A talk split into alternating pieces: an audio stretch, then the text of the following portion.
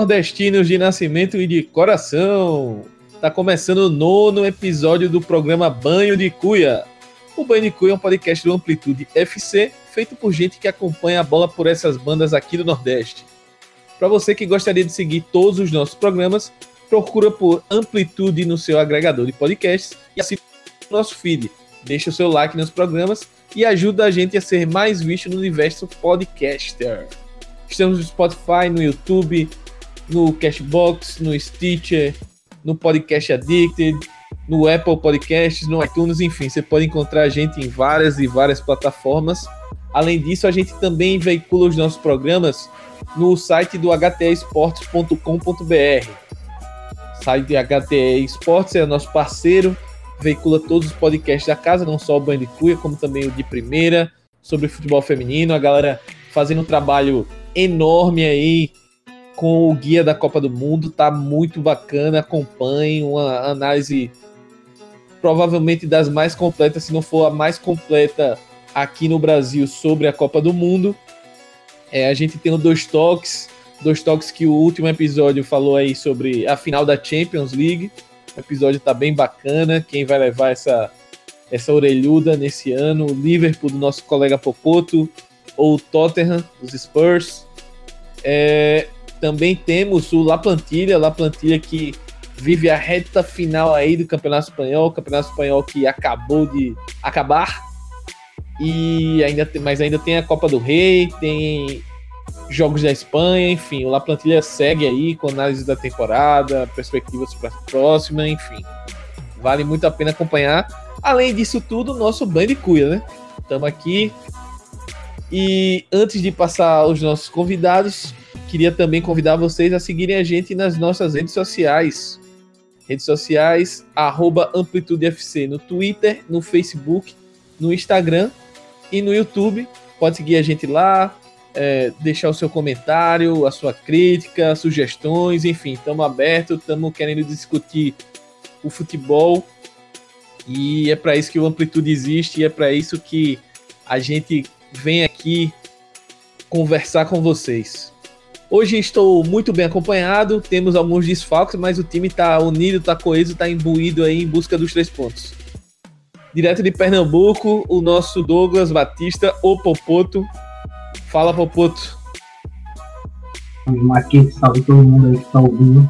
Prazer, tava com saudade de gravar, fazer um tempinho desde o último programa, que foi o dia da Série A, os últimos foram de dias.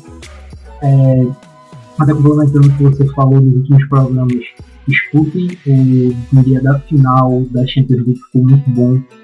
Meu amigo pessoal Maurício veio fazer, eu falar do um cara que tem tudo no livro. É isso aí, o Maurício é um cara parceiraço nosso já, tinha participado do programa sobre o Brexit, que também é outro dois toques muito bacana. Quem quiser conferir aí, só andar um pouquinho para baixo aí no feed do Amplitude, tá lá os programas da Champions e o, o dois toques sobre o Brexit e muito mais, né? Direto de Salvador, a nossa torcedora número um do Leão da Barra, alegríssima, fã número zero de Neto Baiano, Clarinha Dourado. Tava com saudade da Clarinha aqui no programa. Como é que você tá, Clarinha? Olá, Ismael ou eu vim do banho e estou feliz de estar aqui na frente, já estava com saudade. E direto da Paraíba, a nossa paraibana retada, Ana Flávia Nóbrega. Salve Aninha, também estava com saudade de você aqui no programa. E vamos fazer uma justiça logo antes do programa começar, que o Belo é tudo nosso, né? A única pessoa que cravou aqui que o Belo chegaria à final da Copa do Nordeste e o Belo tá aí nas cabeças, prestes a quem sabe, ganhar um título regional, né? Voltando aqui depois de ter sido questionadíssima, duvidaram de mim, duvidaram do Belo e chegamos à final da Copa do Nordeste. Mas muito disso, quero, quero salientar aqui, que a vivências, a Paraíba sempre costuma estar em finais de Copa do Nordeste. É, já sei como funciona o negócio. E olá a todo mundo que está nos ouvindo, não sei se você está ouvindo de manhã, de tarde ou de noite. Mas vamos embora que a gente não tem muito tempo e tem muita assunto. É isso aí, vamos. Eu sempre prometo aqui que a gente vai tentar fazer um programa mais curto e o programa sai uma hora e meia, mas hoje a gente vai tentar é, controlar bastante o tempo, até porque tá cheio de pauta pra gente conversar, então, sem mais delongas, simbora pra pauta. Começando aqui, de acordo com a ordem de chamada, a gente vai começar justamente pelo Belo. Vamos falar aí das semifinais e da final do Nordestão. O Belo conseguiu a sua classificação, é, venceu o Santa, não é isso? Venceu o Santa. Não, venceu o Náutico. O Fortaleza que venceu o Santa. Botafogo Fortaleza venceu e. Isso, exatamente. O, o, o Belo venceu o Náutico, jogando lá em João Pessoa. E é finalista da Copa do Nordeste. Vai enfrentar o Fortaleza, que vem numa, numa campanha interessante também. eh, superou o Santa em casa, com muito mérito, jogando bem melhor. E para mim é uma final aberta. Agora, Ninha, é, esse começo um pouco complicado do Belo na Série C, você acha que pode atrapalhar o, o, o, o Belo nessa, nessa final, na busca pelo título? Ou você acha que o foco nessa final vai ser diferente e o time pode conquistar essa taça aí superando um time de Série A, né? Que é um desafio muito grande.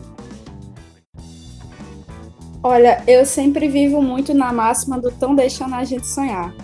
E quando a gente chega na final, aque- aquela final ela torna-se obje- objeto de prioridade. E acho que está sendo muito isso com o Botafogo. A Paraíba inteira abraçou muito, eh, desde 2013, quando o Campinense foi campeão da Copa do Nordeste. Abraçou o campeonato regional como se fosse uma verdadeira Libertadores. E o Botafogo está priorizando sim. Esse começo meio capenga na. Meio capenga, porém não tão ruim, né? O Botafogo tá- é o quarto colocado é, na classificação do grupo A.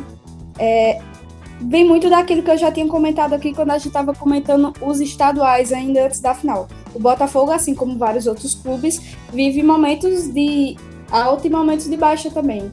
É, e muito disso se deve às baixas com desfalques e lesões muito da maratona que o Botafogo vem enfrentando nessa primeira, é, nessa primeira fase do ano. O Botafogo estava em Copa do Nordeste, Campeonato Estadual, Copa do Brasil e tudo mais. Mas está dando certo e eu acredito muito, assim como a gente estava comentando ainda antes das quartas de final, que o Botafogo possa sim trazer esse título para casa. Vai ser muito difícil, porque é, a equipe treinada por Rogério Senna é forte, vem mostrando isso na Série A, mas é um sonho possível e muito possível. É, eu também vejo como. Eu não, eu não, não sei nem se é sonho, assim, porque o futebol que o Belo vem apresentando, principalmente na Copa do Nordeste, é, é um time que, principalmente em casa, é muito difícil de ser batido. O Fortaleza é, é, é um time, um elenco mais caro, é um time de Série A, porém é um time que vem mais desgastado, vem numa sequência grande de jogos, tanto do brasileiro quanto da Copa do Brasil. Então pode ser que sinta essa pegada e o Belo pode se aproveitar. Acho que é uma final muito aberta e que pode dar qualquer coisa para qualquer um dos lados aí, com um leve favoritismo pro Fortaleza, pelo menos é o que eu enxergo. Popoto, o que, é que você acha? Oi, É, deixa eu só acrescentar uma coisa, isso que tu estava falando. por favor. Pode ser. É, Claro. é, deixa eu dizer, é um sonho. Eu coloquei como um sonho pro Botafogo e pro torcedor da Paraíba, porque, como eu disse, aqui a rivalidade na Copa do Nordeste é muito grande. O Campinense é o time aqui da cidade onde eu moro, Campina Grande. Foi o único a chegar na final e a conquistar a Copa do Nordeste. O Campinense chegou à final em 2013 e levou a, a orelhuda contra o Asa e chegou depois em 2016 contra o Santa Cruz e a gente não foi campeão. Mas tem essa disputa, além de ser uma disputa que vem crescendo muito, uma rivalidade que vem crescendo muito, Campinense e Botafogo, é, ao longo dos anos, existe uma rivalidade histórica entre as duas cidades. João Pessoa, que é a capital paraibana, e Campina Grande, que para mim deveria ser a capital paraibana, a gente só não é capital porque não tem mar. Existe uma rivalidade muito grande entre as cidades também, e é um sonho para os botafoguenses e para o pessoal de João Pessoa que o Botafogo venha a levar esse título e não deixar o Campinense ser o único com o título do regional aqui na Paraíba. E além disso, é, vale a gente salientar que é a primeira vez que o Botafogo chega na final e também é a primeira vez que o Fortaleza chega na final. Por isso eu também acredito que vai ser um jogo bastante aberto. Concordo com você sobre os sobre a campanha pesada que o Fortaleza vem enfrentando também. Mas pra gente é um sonho sim, principalmente porque o Fortaleza é um time de Série A. É, o, futebol cearense está cada dia mais forte e o da Paraíba, você sabe. A gente está saindo aí de, uma, de um momento triste e nefasto do futebol. E conquistar esse título vai ser muito importante. É isso aí. Eu acho que para o futebol paraibano é interessante, muito interessante conquistar esse título. E é, seria até uma, uma afirmação no cenário regional e quem sabe até num cenário nacional, principalmente pensando que o Belo tem plenas condições de brigar pelo um acesso aí para a Série B, recolocando a Paraíba na Série B depois de, sei lá, vários e vários anos.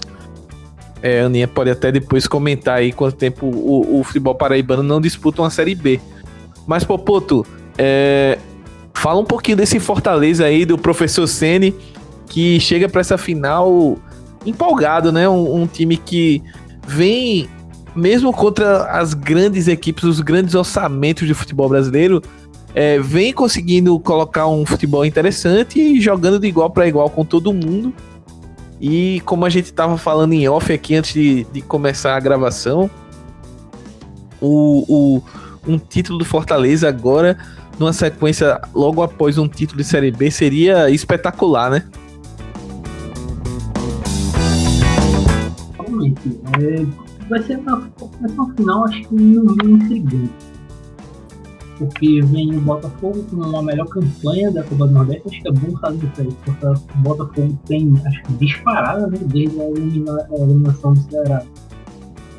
E mesmo é, no mata-mata continuou, é, continuou o somatório de pontos para a questão de mandante.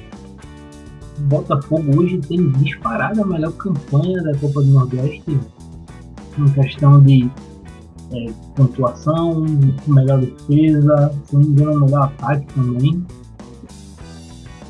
Mas assim, vai ser um jogo no mínimo complicado, porque Fortaleza, que dá pra dizer que Fortaleza tem o melhor futebol do Nordeste hoje.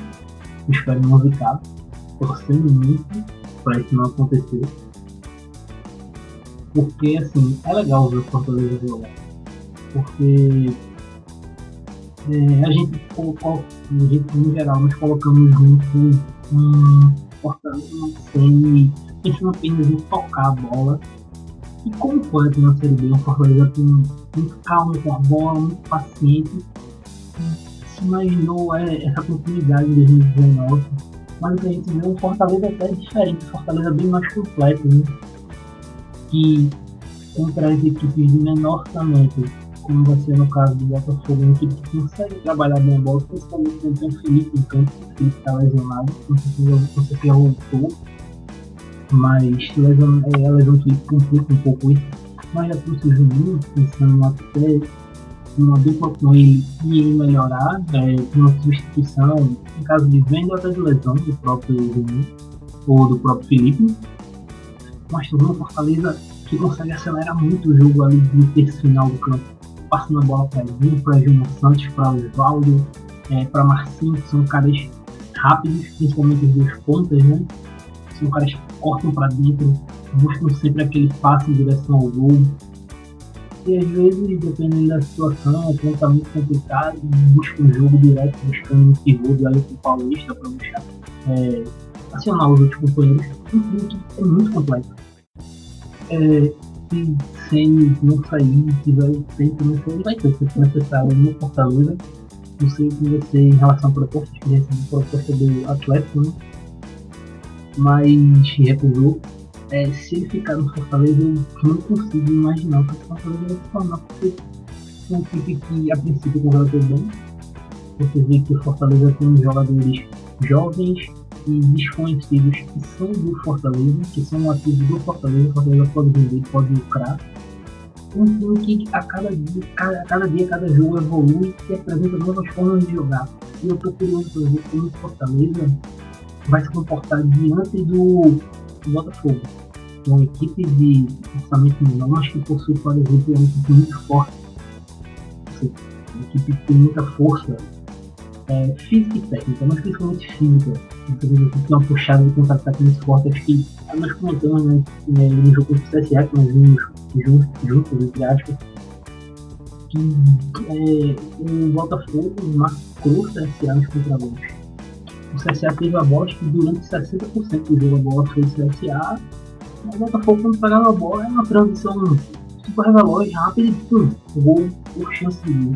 O Clube Fortaleza vai é, se adaptar a isso. Se você vai querer ser muito mais acelerado, você vai querer segurar, reter um pouco mais o jogo um pouco eu acho que o Fortaleza é um pouco mais favorito, acho que eu coloco uns 60 a 40 de favoritismo. E é mais ou menos isso. Clarinha, queria seu, seu pitaco aí sobre essa final da Lampions. Dois times que chegam pela primeira vez numa final regional. E o que é que você acha que pode acontecer aí? Qual, qual a sua visão sobre esse jogão de bola? Não queria só pontuar é, esse, essa característica que a Copa do Nordeste tem, que dá a possibilidade de, de que clubes diversos consigam chegar à final e consigam é, ser campeões. Então não há né, uma, uma, restrição e são sempre os mesmos que são campeões. Pelo contrário, nas últimas oito edições, né, foram oito vencedores diferentes. E nessa isso vai se confirmar, porque nos últimos anos nem Fortaleza nem é, nem o Belo foram campeões. Então, que Copa maravilhosa! Que campeonato do mundo proporciona isso? É fantástica a Lampions League. É, eu espero muito que o Botafogo repita a atuação, a atuação de, que fez diante do CSA.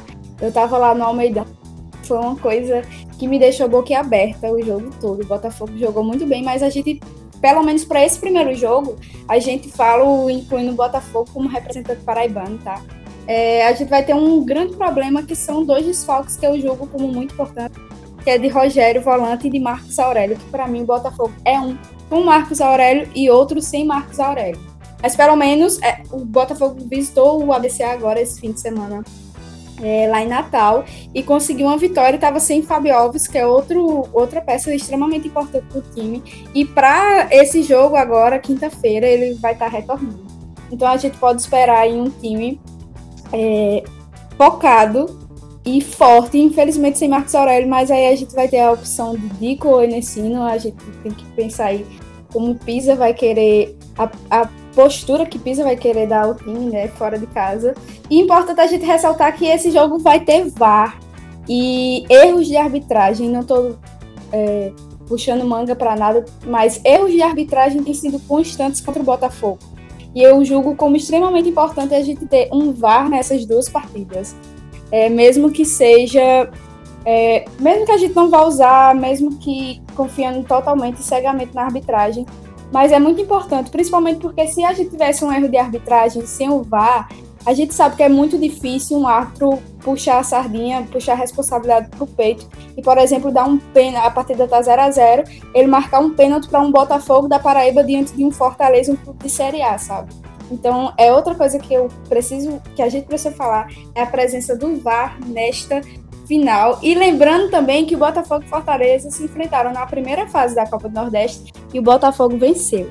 1 a 0 Belo. Olha aí, pressão total pro Belo. É, só concluindo aqui o, o assunto para a gente passar para as próximas pautas, é, eu acredito que é, essa, essa questão do VAR para um, um futuro aí da, da, da Liga do Nordeste e da, da competição, acho que é interessante ele ser colocado no, no campeonato inteiro, né? Até para evitar qualquer tipo de situação. Uh, acho que o, o, o futebol está caminhando para isso, então vamos é, colocar o, o VAR aí na, na, competição inteira, mas importante sim a presença do VAR já nessa final aí do Nordestão, para a gente se não acabar, mas pelo menos diminuir essa, essa desconfiança de interferência de fora no, no, no futebol. Mas mudando de assunto e falando em interferência no futebol, o que os clubes nordestinos andam fazendo bastante é interferir no, no futebol dos clubes. A, a direção está interferindo no futebol bastante. E nos últimos. Nas últimas semanas, enquanto a gente estava nesse, nesse ato aí de gravação, é, houveram algumas trocas de técnicos. É, alguns balançaram, outros balançaram e caíram. E eu queria falar um pouquinho do, do, dos três aqui que mais recentes que trocaram comando.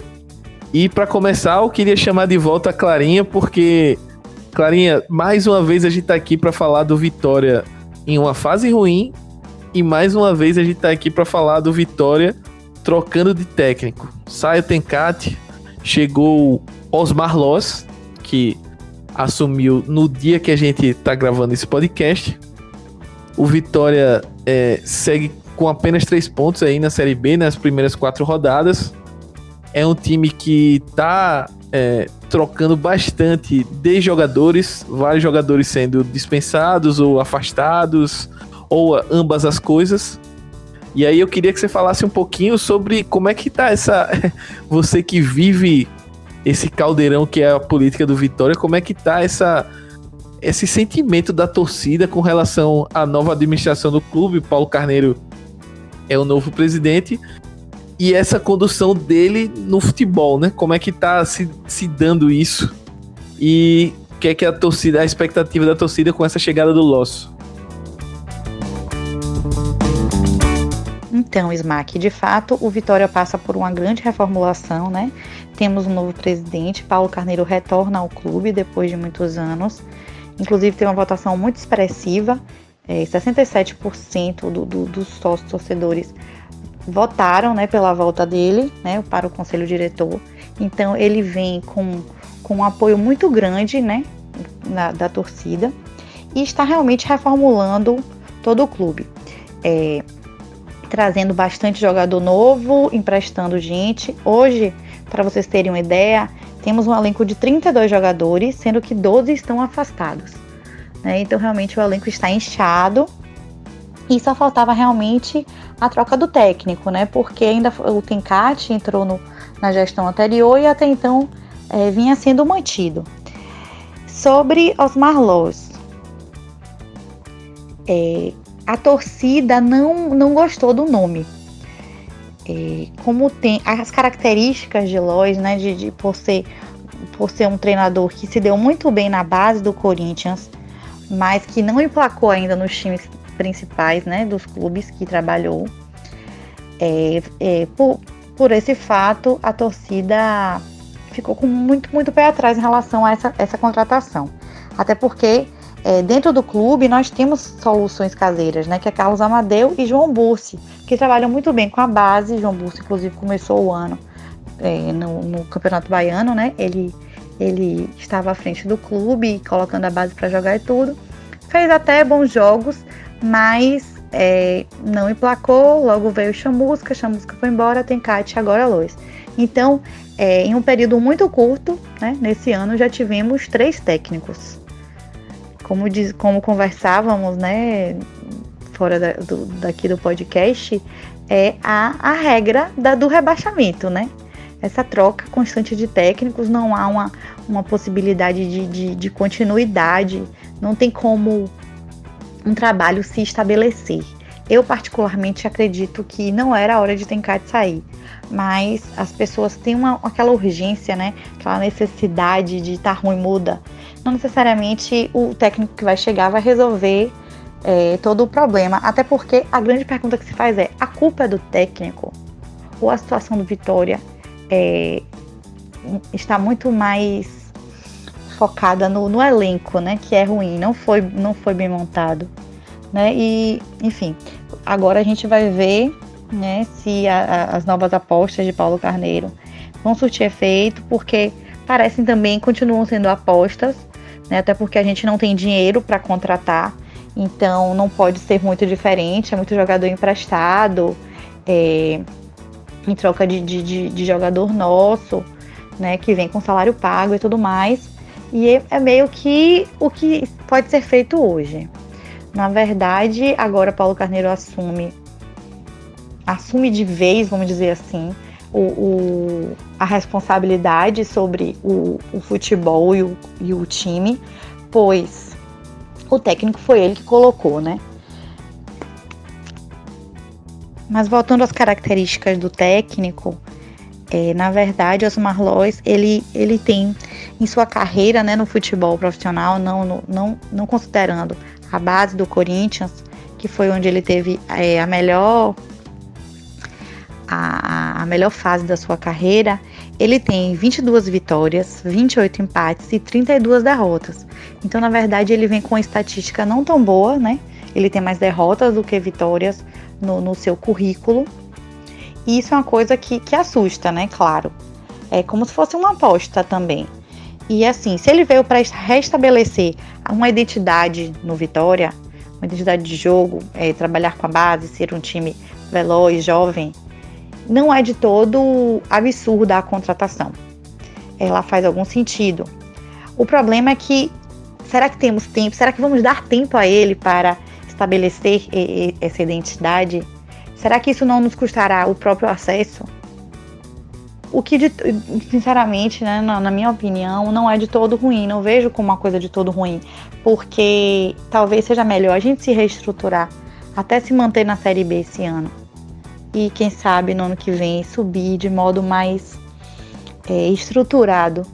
É uma opinião polêmica, eu sei, mas é, não adianta, né? Subir loucamente para descer ano que vem. E na verdade, na verdade, quem é torcedor do Vitória sabe que esse ano a gente briga para não cair para ser, porque até agora o Vitória não mostrou a que veio. Então, uma grande aposta e espero voltar aqui não para pistolar mais, não para falar de, de coisas ruins do meu clube. Espero voltar aqui e queimar a língua e dizer que foi uma excelente contratação e que finalmente o Vitória deslanchou e saiu dessa crise. Popoto, é, esse Vitória aí, o que é que a gente pode esperar na mão do Lois, pensando em formatação de jogo com o elenco que, que ele em tese tem na mão, porque a gente não sabe qual é o elenco do Vitória. O Vitória é, conseguiu piorar do que a gente já achava muito ruim, porque o elenco que estava antes uh, foi dizimado e ao mesmo tempo agora a gente não sabe o que é que vem pela frente. A gente não sabe, não tem perspectiva de, de quem o Vitória vai trazer. É, Falou-se em Felipe G2, então. Mas é o único jogador aí que, que a gente conseguiu ter alguma notícia. Só que é muito pouco pro que o Vitória precisa, né? O Vitória precisa de gente na defesa, que é uma defesa que toma muito gol. É, precisa de gente também para finalizar, porque Neto Baiano é, não dá. Eu acho que é o sentimento do torcedor do Vitória, por mais grato que ele seja ao Neto. Grande centroavante, mas é, não tá dando mais. Já não dava mais no CRB. Eu confesso que não entendi quando ele assinou com Vitória. Mas o que é que a gente pode esperar desse trabalho do Lois aí com, com Vitória para pelo menos uh, manter a equipe na Série B? É... Primeiro ponto é, acho que todo mundo aqui sabe, enfim, eu pus pro esporte, enfim. No final de 2017 eu fiz um texto falando sobre a importância do time é, seguir uma linha de trabalho, escolher uma ideia do jogo e tal e tal e tal. Um dos nomes do técnico que eu sugeri na época foi o Gosmar Lois. Inclusive, eu posso até procurar esse texto e jogar nas minhas redes sociais. Enfim, é um cara que me agrada. Não teve um bom começo é, um profissional no Corinthians que, não se sério, né? O Corinthians até hoje não tá bem passou o Lois, passou o Jair Ventura, o Carilli voltou, mesmo de ter sido campeão paulista, o rendimento do Corinthians não tá bom.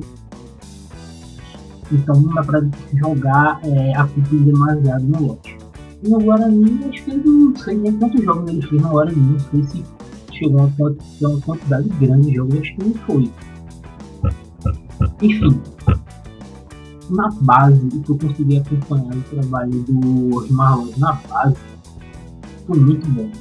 tanto que há, um, há pouco tempo ele chegou a ser especulado para assumir a seleção sub-20, que quem assumiu foi o André Jardim, que era o São Paulo. O Loz é um cara que é, ele organiza bem as defesas da equipe dele, o Corinthians é uma equipe bem estruturada defensivamente, mas quando tinha a bola, é, sabia o que fazer. Não era uma equipe, é, uma equipe muito afobada. A equipe girava o jogo tranquilamente e chegava ao gol. Talvez não de forma muito paciente, de forma muito acelerada, de uma forma muito, qual seria a palavra, equilibrada. Mantendo sempre o equilíbrio entre as duas coisas. É, na maior parte das vezes ele usava um 4-2-3-1, é, priorizando justamente toques, justamente toques curtos. Vai ser interessante, eu quero muito curioso para ver com quem é, se ele for manter o 4-2-3-1, é, quem o Lodge vai usar é, como meia central da equipe. Porque quem jogaria nesse time, na teoria, nesse local, seria o Rodrigo. Só que o Rodrigo está de saída do Vitória. E quem é que vai jogar? É? É difícil você projetar qualquer coisa, porque o Vitória você não sabe nem quem são os jogadores de Vitória hoje, né? Você vê aí que, sim, acho que a única que a gente titular no Vitória hoje é Neto Baiano. Daí você tira. Eu imagino o Lodge fazendo um bom trabalho no Vitória, porque é um cara que eu acredito. É um cara que eu imagino é, que, que vai crescer na carreira. É um cara que tem um potencial para crescer na carreira. O que pode pegar que ser a, o grande diferencial do Lodge no Vitória? É, se ele começar a usar a base do Vitória. Vitória, como nós já comentamos no dia, tem uma base espetacular, mas que muitas vezes deixa ela em off para buscar alguns jogadores. E conosco, o Lois é um cara que trabalhou na base, que usou alguns jogadores da base no Corinthians. Eu espero, pelo menos eu imagino e torço para que ele traga essa cultura de volta ao Vitória, de usar jogadores jovens porque entre os jogadores de 20 anos bom da base de Vitória e os amantes baianos, eu vou preferir jogar no jovem. Exatamente. É, a gente espera que a, a talvez até a, a, intenção da diretoria do Vitória seja essa de refazer um, um, trabalho de base com a base do Vitória e refazer um time a partir daí. Até porque é, é nítida a situação financeira do Vitória, se não é algo de, talvez desesperador como a gente pintava com relação ao o, o cenário do esporte, por exemplo, mas não é um não é, não é que o, o Vitória vive um período de bonança também, né? Passando agora para outro clube que mudou de técnico recentemente, mais conhecido como hoje foi anunciado, também conhecido como terça-feira, Popoto, volta aqui e fala dessa contratação que eu considero bombástica. Milton Mendes no Santa Cruz. É, nosso professor Leston Glória uh, não resistiu à pressão no cargo, ao começo ruim na Série C, às eliminações e acabou sendo demitido. E o Santa, é, como a gente tava conversando em off, mandou aquele all-in total, pensando é, em acesso, né? Também eu queria deixar avisado uma coisa. É, pessoal, principalmente aqui de Pernambuco, escuta o programa até o final, porque até o final eu queria fazer, no final, como, como já está, que cada estado, eu queria fazer uma reflexão acerca do futebol daqui. É, justamente envolvendo essa questão de todas as demissões de técnicos como aconteceu de forma exacerbada aqui no estado. Sobre o Milton, cara, é absurdo uma parada que eu tava na faculdade na hora. E foi você que me deu a notícia. Tava na faculdade, saindo da faculdade, e o Marquinhos mandou uma mensagem. Cara, você tá fechou com o Milton Mendes. Eu disse, pô? Eu, eu consegui o Marquinhos bebido, só que eu me liguei, a segunda-feira. Então não aconteceu. Eu fiquei impressionado é, e o CRB ganhou, nem, nem, nem por isso eu precisava. Caramba, porque assim, o Milton é um nome, com todo respeito aos técnicos que estão na Série C, é um nome muito acima de qualquer técnico que esteja hoje na Série C. Milton Mendes é treinador que cabe em alguns times da Série A. E facilmente. em, algum, quase todas da Série B. Ele é um técnico assim, excelente falando da parte tática. À toa o cara tem um currículo que tem, formado no mais alto escalão da UEFA, pode treinar qualquer clube estrangeiro. E assim, ele tá num nível completamente diferente. A chegada do Milton Mendes automaticamente muda o Cruz de patamar. Porque você tá trazendo um cara que é muito acima dos outros que estão aqui. Que tá ganhando muito, mesmo que o Milton tenha aceitado o salário, ele provavelmente tá ganhando muito, muito mais do que os outros daqui da região. E automaticamente ele joga uma pressão absurda em cima do Santa. Como nós estávamos conversando, você citou, a. É, todo mundo sabe aqui da situação financeira dos clubes de Pernambuco principalmente da Cruz e Náutico, que não recebem cota. Quem está na Série C, na verdade recebeu agora né, a cota da Série C por causa do acordo com a Gazon. Aí os clubes receberam um pouco de acho que cerca de um milhão de reais. Mesmo assim, o que Santa Cruz e Náutico deve, eles têm que almejar algo mais. Então, para eles, esse ano é basicamente obrigatório conseguir o acesso, até para conseguir respiro financeiro. O Santa Cruz viu, assim, seu rosto cheio de falhas. Tá contratando agora, trouxe o Celcinho. Grande assim. Mas faltava algo que não dava para garantir que aquele Santa Cruz ia subir. Era um favorito para mim. Pelo trabalho do Leston, um cara que eu confio principalmente é, na questão do mata-mata, quando chegasse ali nas quartas de final, na hora do vamos ver. Mas faltava algo. E o Santa Cruz trouxe algo muito, muito maior do que a gente podia imaginar. Só você vê a reação da torcida. Então tô curioso para ver mesmo como o trabalho do Newton na Série C. É, a gente pode esperar um Santa Cruz dominando os adversários com a bola, pelo menos tentando. É o que ele gosta, principalmente em casa. Em casa, os times do Newton são agressivos, por natureza. Estou curioso para ver como vai ser o encaixe de alguns jogadores com ele, principalmente dos pontas depois teve um momento que todos os pontos se lesionaram ou não iam bem, então fica naquela de ele vai usar alguns, principalmente o Elias, que era o vai ser o Elias, o Milton, como vai ser o Salsinho, porque o Salsinho é talvez o jogador mais técnico da equipe hoje junto do Pipique. E é basicamente isso, é um Santa Cruz que mudou totalmente o patamar. Hoje Santa Cruz é candidatíssimo e tem a obrigação de subir por ter um cara como o Milton Mendes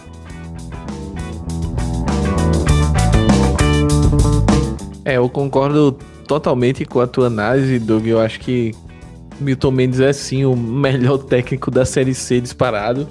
Concordo que ele caberia em praticamente todos os times aí da Série D, da Série B, aliás. Uh, é um nome que eu confesso que me surpreendeu bastante e pelos valores que estão sendo especulados aí. Uh, o Santa realmente tá apostando todas as fichas nesse acesso desse ano. E agora falando sobre o outro técnico que.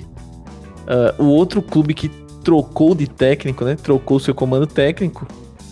Eu vou passar de volta a bola para Aninha, porque o nosso Campinense, uh, depois da eliminação ali contra o Náutico na seletiva da Copa do Nordeste, uh, per onde perdeu a vaga para o Náutico, acabou vendo o Fran Francisco Dias saindo, né? E anunciou um conhecido aqui do futebol alagoano, Jaelson Marcelino. É, já foi técnico do Asa, já foi técnico do Coruripe, campeão alagoano pelo Coruripe. Uh, treinou recentemente o Jaciobá. É um técnico que pra, pra galera que não conhece, eu faço mais ou menos um paralelo, assim, guardadas as proporções, com um, um, sei lá, mais ou menos um, um Lisca doido, assim. Não que ele na loucura, mas ele é um cara que uh, consegue ali um efeito é, interessante no início do trabalho. É, esses trabalhos de tiro curto, ele é um cara que é um, é um cara interessante, sim, para se ter no se ter no, no elenco. Só que ele normalmente ele é um cara que depois de um tempo do trabalho, o trabalho desgasta, mas só que não, não com os jogadores. Normalmente até por ele ter sido um, um jogador, ele tem aquela linguagem ali do, do boleiro e tal. Mas ele é um cara que normalmente tem desgastes com a diretoria, com as diretorias que ele passa. E sempre tem alguma confusãozinha, algum, alguma rusga que o, o trabalho dele acaba é, sendo precocemente encerrado. Então, é, vamos ver como é que vai ser esse, essa ida dele aí pro Campinense. E eu queria que a Aninha falasse um pouco do panorama do, do Campinense aí, que é, vem de duas derrotas consecutivas na Série D, vem, vem dessa desclassificação na seletiva e já tem jogos decisivos aí contra o Asa e, e contra o, o próprio Jacuipense pensando em se manter vivo na Série D, né, Aninha? Eu vou começar a falar sobre isso rindo de desespero.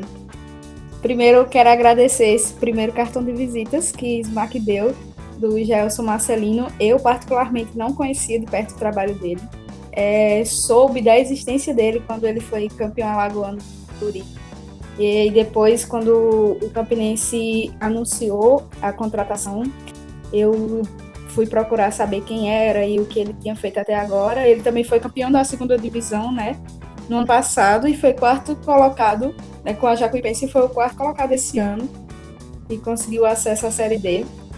E olhe só, eu espero que todo mundo que esteja ouvindo este podcast seja nordestino ou de qualquer outra região, conheça a música Saga do Vaqueiro. A música não, o hino Saga do Vaqueiro. Pois bem, a história do Campinense e dessa novela de demissão e contratação de técnico é a própria Saga do Vaqueiro.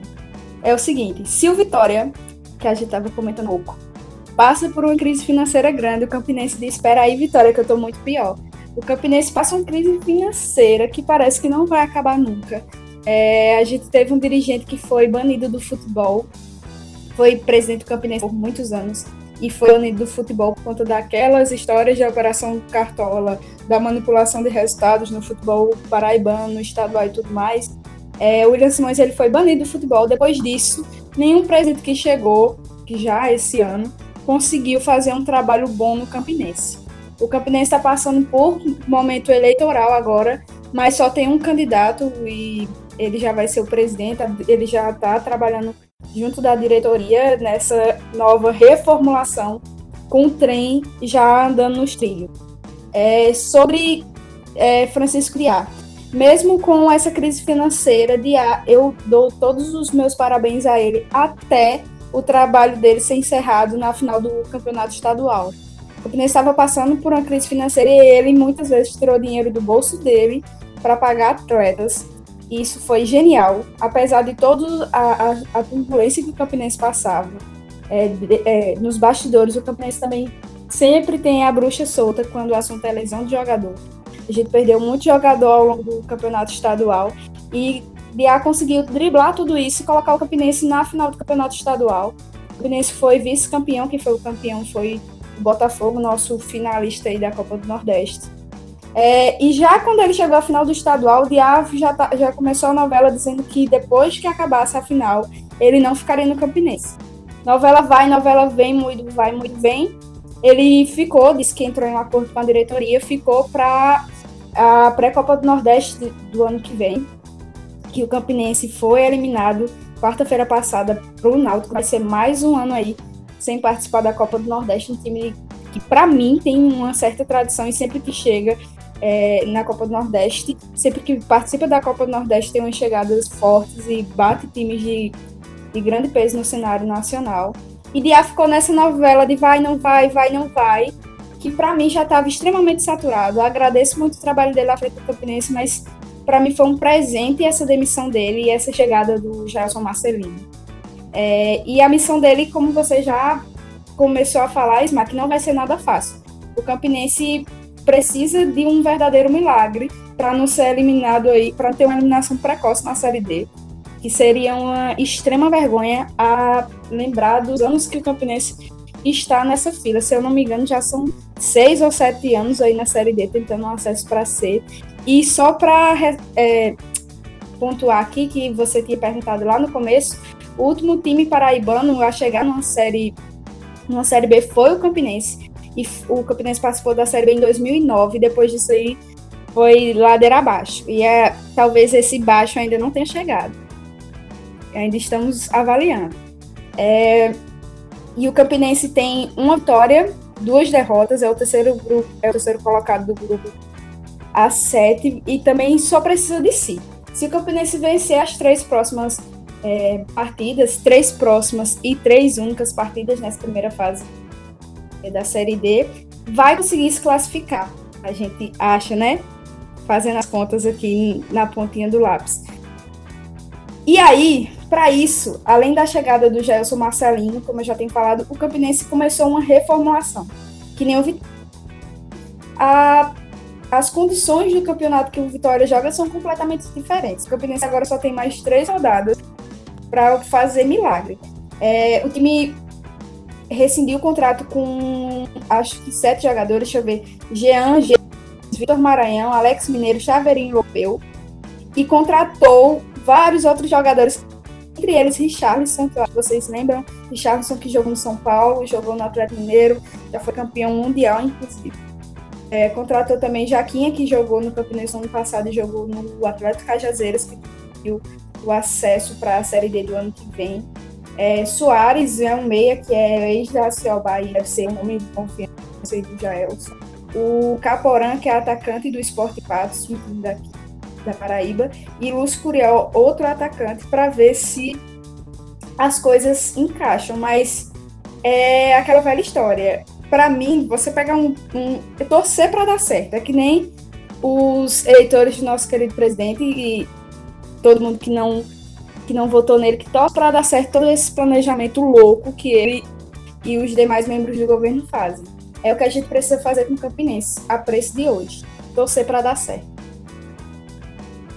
É, no, com essa bela comparação, é, não sei nem o que, o que complementar mais, né? Eu tô, tô, tô acompanhando um pouco o Campinense porque tá no, no mesmo grupo do Asa.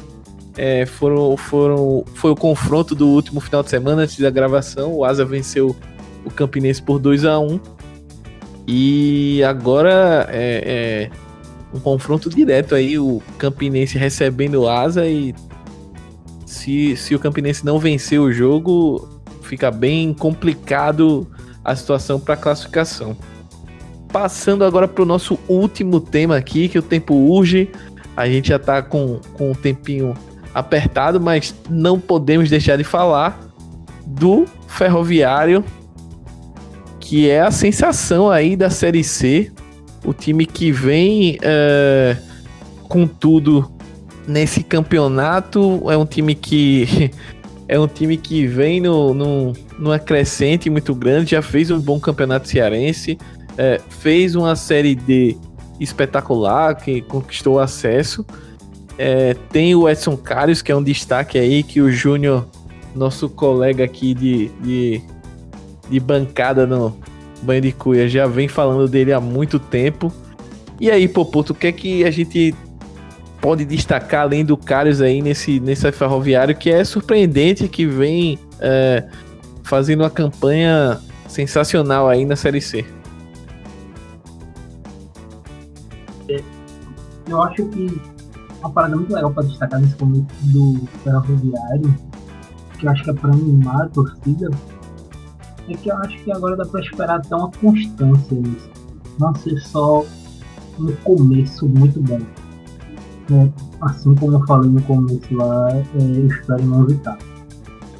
Porque o Ferroviário, ele pegou nas três primeiras rodadas, fez sete pontos, talvez os três principais favoritos do grupo. É, Botafogo, Santa Cruz e Náutico. E ele venceu, ele venceu o Náutico, Santa Cruz, Pernambucano, e empatou com o, o Botafogo. E venceu o Náutico e Santa Cruz sem o Cariús. Eu acho que é isso que você tem que se apegar. Empatou com o Botafogo aqui na primeira rodada. O gol de empate foi do Cariús, acho que no primeiro tempo ele voltou na última rodada e fez o gol contra o Globo. O cara é um monstro. assim, o Cadinho está no meu, provavelmente está no meu top 5 é, melhores centroavantes aqui da região. Se eu fosse um top 5 hoje, acredito que entraria aos top 3. Hum, um jogador que eu queria destacar que foi um cara que há uns anos, acho que em 2018, 2018, 2017, ele foi artilheiro do Campeonato Pernambucano, é o atacante Cachito. Ele jogava na época no América de Pernambuco. Acho que na época se comentou até muita gente. Acho que foi até 2018, que Santa Cruz e Náutico já estavam na Série C, se não me engano. E o Vinhas falou que seria um reforço interessante. Nenhum dos dois tentou apostar no Cachito. E hoje está aí. Cachito é, titular, por conta da lesão do Edson Carius. É muito legal ver o cara que você vê se destacando no campeonato estadual, é, sendo importante no campeonato nacional. Ah, e é isso, basicamente. E Ferroviário, eu acho interessante a recuperação, né? Porque o Ferroviário não foi bem no começo do ano, não conseguiu se classificar no campeonato cearense, né? Para a segunda fase, mas é, acreditou, né? Não se desfez, manteve a sua principal estrela. É um amigo meu até Deu calor ali no Foi, Corinthians na Copa do Brasil, né, Popoto? Eu acredito, acredito que se não tivesse vendido aquele mando, dava pra dizer que o Ferroviário tinha chance legal de passar do Corinthians. O Corinthians só passou por conta do regulamento, né? Regulamento que favorece totalmente as equipes né, de maior porte financeiro, que tem um melhor ranking, eu acho ridículo. Sim, sim, não faz sentido nenhum. O time que é o mais forte jogar pelo empate é uma coisa meio bizarra aí, mas, mas é assim que é, né? Eu também tô me colocando, comentou muito sobre Santa Cruz, sobre Náutico, sobre Botafogo, até naturalmente, né, como nós temos três semifinalistas do Copa do Nordeste. É, times que Náutico foi finalista do Pernambucano, Botafogo campeão paraibano, então acho que é natural colocamos isso. Toda coisa, né, que deu aquele calor absurdo no Fluminense.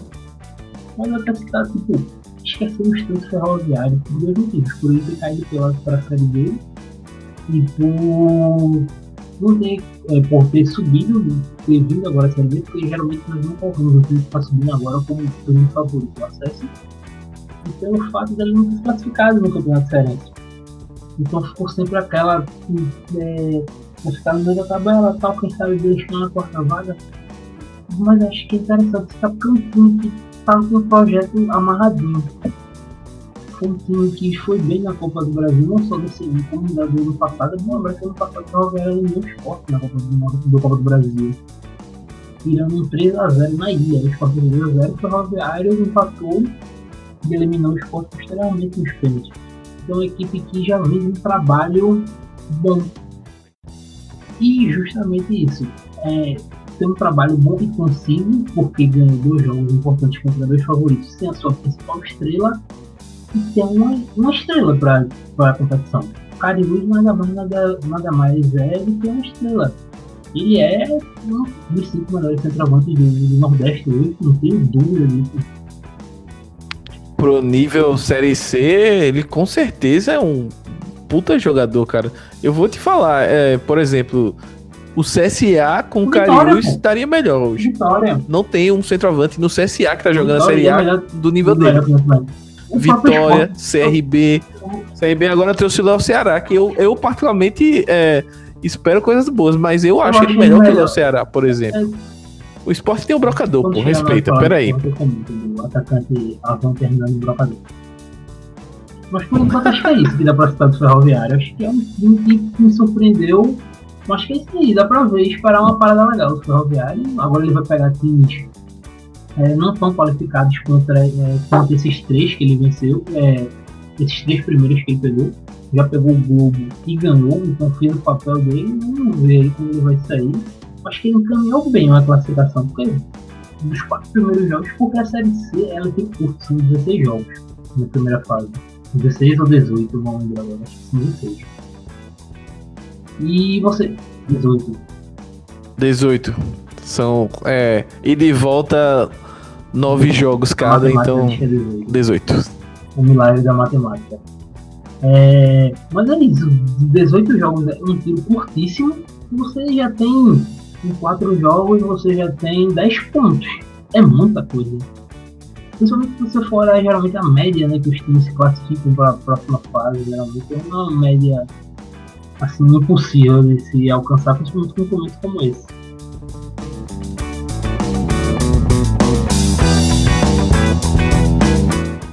É, eu acho que o, o, o ferro, ferroviário aí corre, corre um sério risco de ser mais ou menos que foi o Atlético Acreano aí no, no ano passado, na, pelo menos na fase de grupos, né? Que depois acabou conseguindo, é, brigando lá em cima, mas não, não conseguiu o acesso. Uh, vamos nos encaminhando aqui pro final do programa. Chegamos a incríveis uh, 45 minutos de debate puro aqui, então, pessoal comportado e estamos conseguindo controlar o tempo aqui. Uh, e agora, já, como premiação ao comportamento dos meus coleguinhas aqui, que foram muito bem, eu queria que cada um desse um destaque final do futebol nordestino em um minuto para cada. Vou começar com a Aninha. Aninha, dá o seu destaque, você pode falar é, do Belo a gente já falou. Você pode, por exemplo, falar do 13, que é, começou mal, se a gente tá falando do, do Ferroviário começou bem, o 13 começou bem mal aí o, a Série C. Você pode falar de algum time da Série A que você é, tenha gostado, da Série B, enfim. Dá o teu, teu destaque final aí.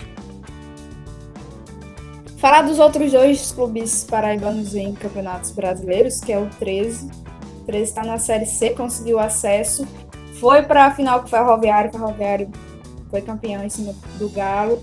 É, e o 13 passou pelo mesmo processo que o Campinense está passando agora, que é um processo de reformulação. O 13 foi até a primeira fase do Campeonato Paraibano, que é a fase classificatória, com chances de ser rebaixado. E depois, porque desmontou o time depois da Série do ano passado, é, e agora trouxe de volta o Flávio Araújo, que foi o técnico do acesso. Ele não ficou para o campeonato estadual e voltou agora. Tá remontando a equipe, remontou, trouxe ex-jogadores que estavam na Série D, trouxe jogadores bons também, mas ainda tá dando. É aquela. Tá faltando alguma coisa ainda, sabe? O 13, em quatro partidas, teve três empates, uma derrota só. E a expectativa é que agora é, lá fora contra o Globo, a gente consiga gritar aí pela primeira vitória do Galo. Outro destaque, e destaque mais negativo ainda do que o Galo, que ainda tem uma situação que pode que é reversível, o 13 está na nona colocação e tem três pontos. O Botafogo, por exemplo, é o último lá no G4 e tem seis pontos. É totalmente reversível. Ainda tem muita bola para rolar aí na Série C. Mas, por outro lado, a gente tem o estreante na Série D, que é o Serrano é, jovem aqui de Campina Grande e que só tá dando vergonha, só tá fazendo vergonha aqui para Paraíba. É, estive no Amigão domingo, o Serra jogou com a América de Pernambuco, perdeu 5 a 1 E olha, acredito, cabia muito mais. Foi 5 a 1 fora os ameaças. Então fica aqui mais um destaque negativo é o Serrano. É, tá no grupo A6 da Série D e é aquele time que a gente não tem nenhuma expectativa de que o time vai conseguir arrancar um empate que seja na Série D. Vai ser o verdadeiro saco de pancadas. E, infelizmente, e aí ano bem a gente torce para que o Atlético de Cajazeiras, que fez uma campanha magnífica esse ano aqui no Campeonato Estadual, é, possa assumir essa vaga, essa vaga aí da Paraíba e fazer um bom trabalho na Série D do Campeonato Brasileiro. E é isso. É isso, Aninha. E mantendo aqui o, o discurso das mulheres, queria que a Clarinha é, falasse o seu destaque aí. Pode ser do Vitória, Clarinha. Você pode desabafar, pode falar tudo que tá dentro, guardado dentro do seu peito, mandar aquele, aquela energia negativa gostosa pro presidente do seu clube, para a direção de futebol. Pode falar do rival, que empatou aí no, no final de semana contra o São Paulo. Vai ter o confronto agora pela Copa do Brasil também. Pode falar o que você quiser, meu amor. Você que manda aqui agora. Então, eu acho que agora eu vou surpreender um pouco, porque eu vou falar bem do meu rival. Né, Felipe não está aqui e ele precisa ser representado. É, e na verdade não tem como não reconhecer o que o Bahia vem fazendo, né? As ações afirmativas do clube é, realmente são notáveis e precisam ser é, reconhecidas, mesmo sendo rubro-negra. Né? Na verdade, o que o Bahia vem fazendo é o que eu acredito para o Vitória, mas hoje parece que é uma coisa muito distante, né? notadamente né, na gestão, né? em particular do presidente Paulo Carneiro. Mas é, a comunicação, né, como ela é importante. No caso do meu clube, é, a gente soube da, da notícia de, de loss pelo Twitter do presidente, que tem apenas 4 mil e poucos seguidores que inclusive é fechado, bloqueado por algumas pessoas, né? Então, assim, a comunicação do Vitória vai de mal a pior e está sendo muito criticada. E em contrapartida, a do, do, do, Bahia é excelente. Eles fizeram um vídeo belíssimo e, e lançaram né, as camisetas. Essa semana foi, foi falado né, em todos os lugares sobre isso. A gente precisa realmente reconhecer, pois é digno de nota. Né, as ações afirmativas, é, é, a, a visibilidade que ele dá às minorias, né, a representatividade, as pessoas se sentem representadas, né, as mulheres, os gays, os negros, eles fizeram camisas bem legais nesse sentido, se esgotaram muito rapidamente. E isso é muito importante, né? Para além da, das questões financeiras que, que porventura é, sejam, sejam importantes nesse sentido, né? Não, não vou dizer que que são determinantes para isso, porque eu digo que se meu grupo estivesse à frente do Vitória, a gente estaria fazendo igual, então é ideológico também, né? Mas a gente tem que reconhecer porque visibilidade importa, representatividade importa e as pessoas estão falando sobre isso, as pessoas estão debatendo esses assuntos, então ele traz à luz essas discussões todas e realmente isso a gente tem que reconhecer. Então, meu destaque essa semana é para o rival. Rapidíssima. Deu umas cortadinhas, mas vai, fala, Aninha. Fala sim. Deixa eu me intrometer. Deixa eu me intrometer.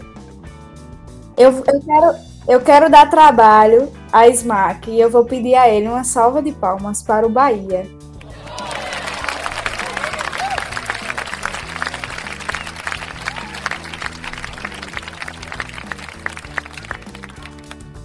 foi extremamente bem lembrado por Clara.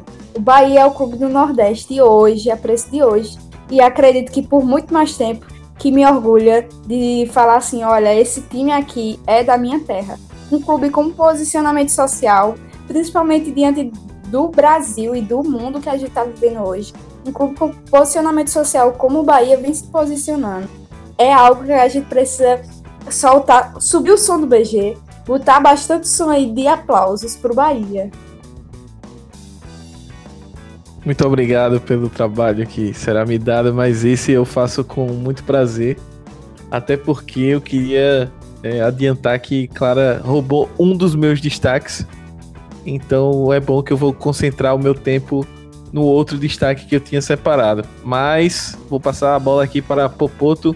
Popoto, pode dar o seu destaque final aí em um minuto. Pode falar de Hernani Brocador, o nosso centro, a nossa centroavância do esporte aí, ou qualquer outro destaque que você queira dar. Cara, acho que assim, eu queria fazer uma reflexão, como eu disse, é, um pouquinho mais cedo. Vai durar mais do que um minuto. Problema. É, sobre a questão das demissões dos técnicos aqui em Pernambuco é, antes de entrar no debate dos técnicos, sobre eles serem bons ou não, é, até quando, é, vamos falar de uma forma geral, imprensa, torcida, nós não vamos entender tudo, é, o contexto todo. Assim, é, eu vou citar muito o caso do Márcio Goiano, que foi um cara que eu falei muito bem aqui no programa, enfim ele teve uma montanha russa nesse começo de temporada, foi demitido. Como tem jornalista importante no Pernambuco, muito importante, que vai a público a cada eliminação e fala: Náutico é eliminado campeonato X, campeonato Y, campeonato, é, campeonato Z, Márcio Goiano ainda é técnico. Cara, qual é o contexto que tu tá usando? O que, é que tu tá agregando? Tu tá simplesmente falando de forma completamente é, que não dá pra dizer até irracional, pedindo é, a demissão de uma pessoa, de um ser humano, porque ele não atingiu o resultado, mas se analisou o contexto. Vamos lá. O Náutico tem, sei lá, 60% do elenco formado na base. Boa parte, a grande parte desse elenco do Náutico é de jogadores sub-23. E acho que eu tenho que contar um segredo que talvez as pessoas não saibam. Os jogadores até 23 anos ou menos, a menos que ele seja um fenômeno, ele vai oscilar muito. E foi isso que aconteceu com os jogadores do Náutico. Isso é uma das coisas que, é, que gerou essa, é, esse problema de rendimento. O Luiz Henrique fez um 2018 muito bom mas 2019 não rendeu. Aí paciência, cara. Ele é um garoto e vai acontecer isso. Assim como o Albinho. Talvez mais na frente seja isso com o Thiago com o Hereda, que estão rendendo muito bem nesse começo. Aconteceu essa oscilação com o Lucas Paraíba, que foi um cara que teve altos e baixos em atuações dentro das próprias partidas. Isso é algo que tem que se analisar, que você tem que botar no contexto, que você tem que entender que é um elenco muito novo, que por mais que o Náutico precise subir, você tem que entender até onde esse aluno pode chegar, a capacidade. É, a capacidade esperada, a capacidade produzida e a capacidade real. São três coisas diferentes. Vamos lá, capacidade real, podemos dizer que é, até, é o teto máximo que esse teu elenco pode dar. A capacidade produzida, que é o que esse teu elenco está rendendo hoje, e a capacidade esperada, que é tipo, você espera que esse ano do Náutico renda mais ou menos ou é, nos conformes que ele deve render. Nós colocamos, acho que até me colocando tipo, superestimamos muito esse ano do Náutico. É um elenco, principalmente para a Série C. Um elenco jovem, tem bons jogadores. Mas, cara, cadê o contexto para analisar esse trabalho do técnico? Porque a partir daí que demite Pernambuco é uma máquina de demitir técnico os três grandes já trocaram de técnico nesse começo Vamos entrar agora no caso do Santa Cruz do Leston. Leston, como nós não usamos muito bem o contexto, é, a mão que pesou para o Márcio não pesou tanto do Leston no começo do ano. Por quê? O Leston teve, acho que, 5, 6 primeiros jogos dele em Santa Cruz muito bons. De um nível muito legal de Santa Cruz. Acho que chegamos até a comentar que no programa que surpreendeu. Mas logo depois a equipe começou a cair.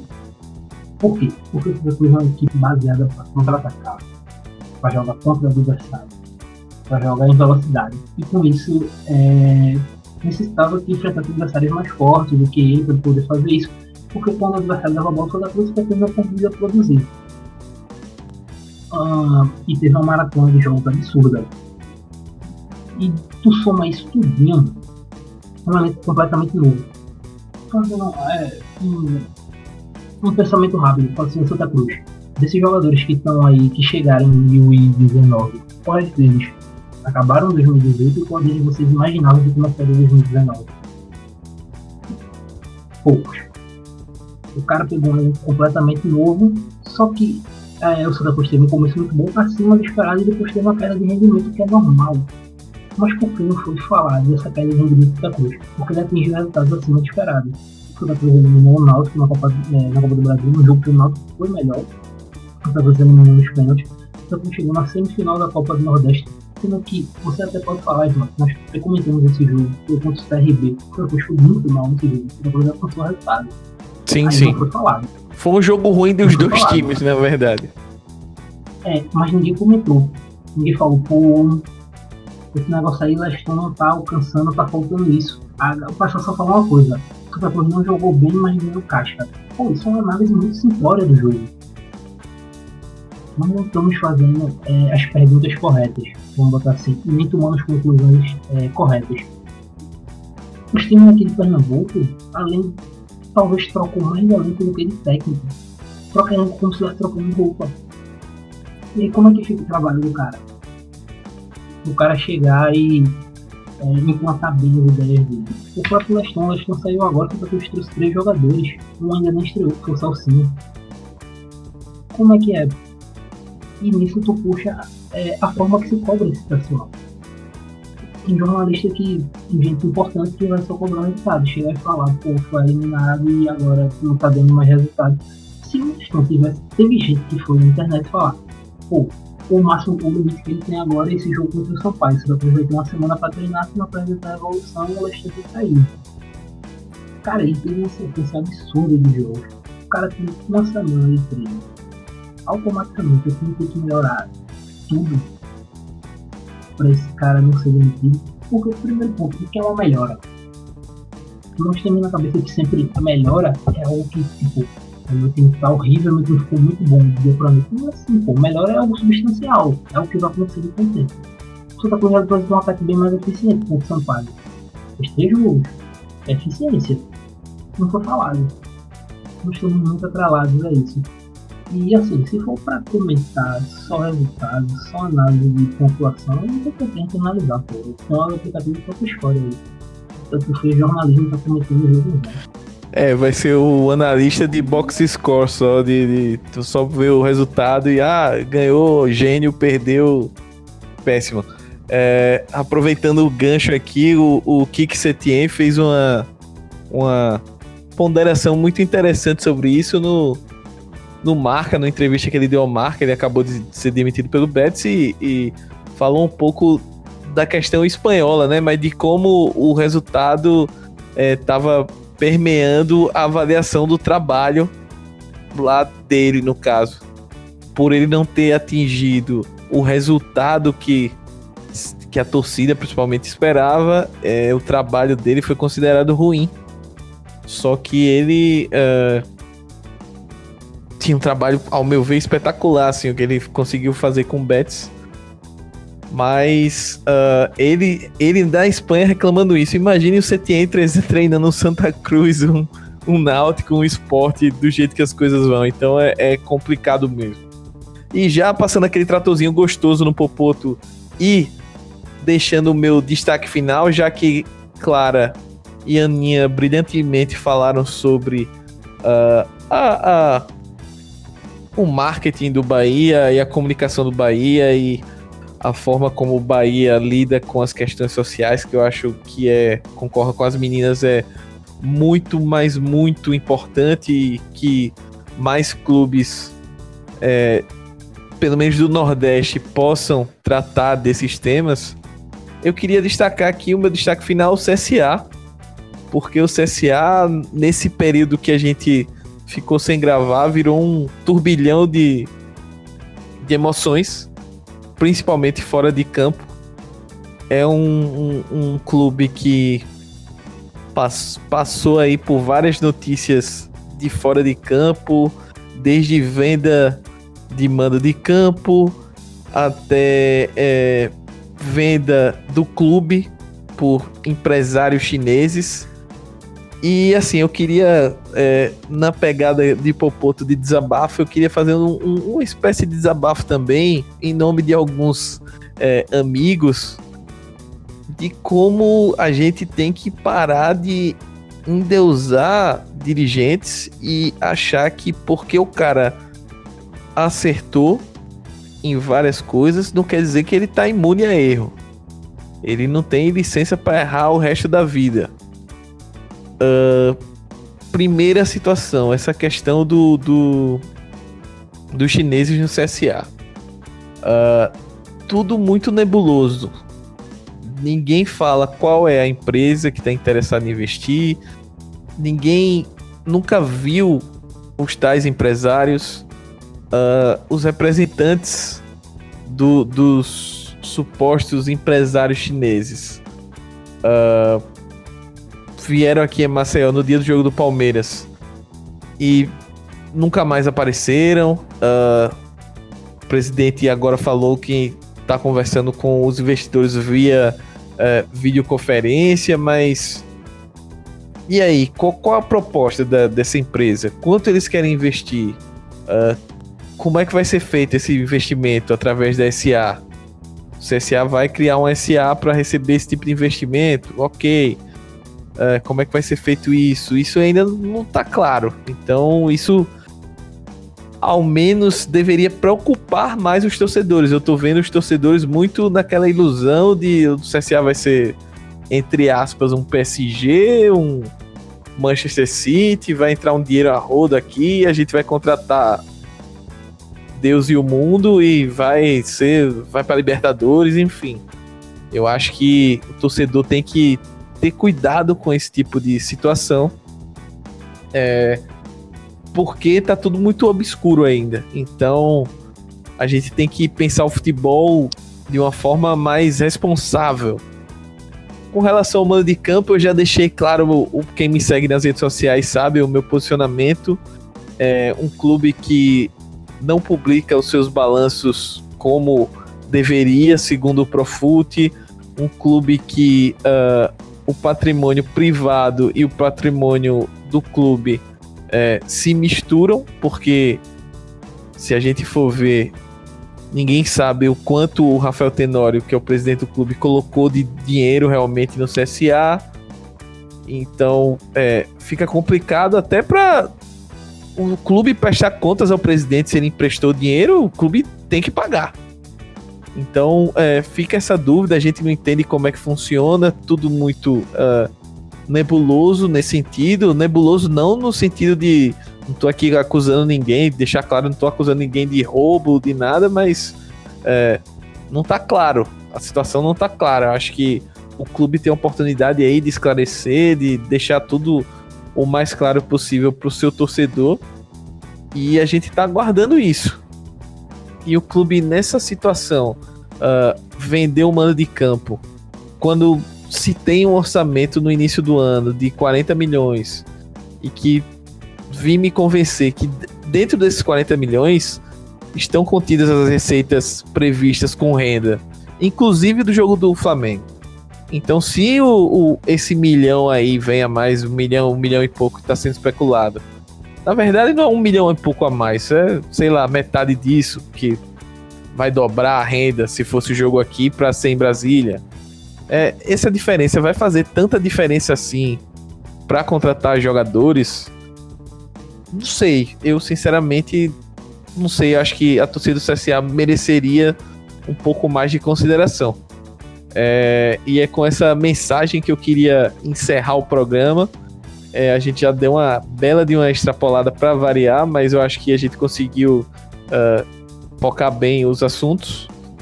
Queria agradecer a Aninha Começando por você, Aninha, muito obrigado pela presença, pela volta. E quem quiser conversar contigo, saber um pouquinho mais de futebol paraibano, do que tá rolando, o que é que tá acontecendo, como é que faz? Olha, antes de me despedir, eu quero dizer que eu chego fiquei com vergonha de ter xingado o Náutico e os jogadores do Náutico quarta-feira, quando o Campinense estava sendo eliminado, depois desse sermão que Popoto deu a todo mundo, viu? Segundo, é, antes de me despedir também, concordo muito com vocês, Max, sobre todas as suas colocações para o torcedor do CSA.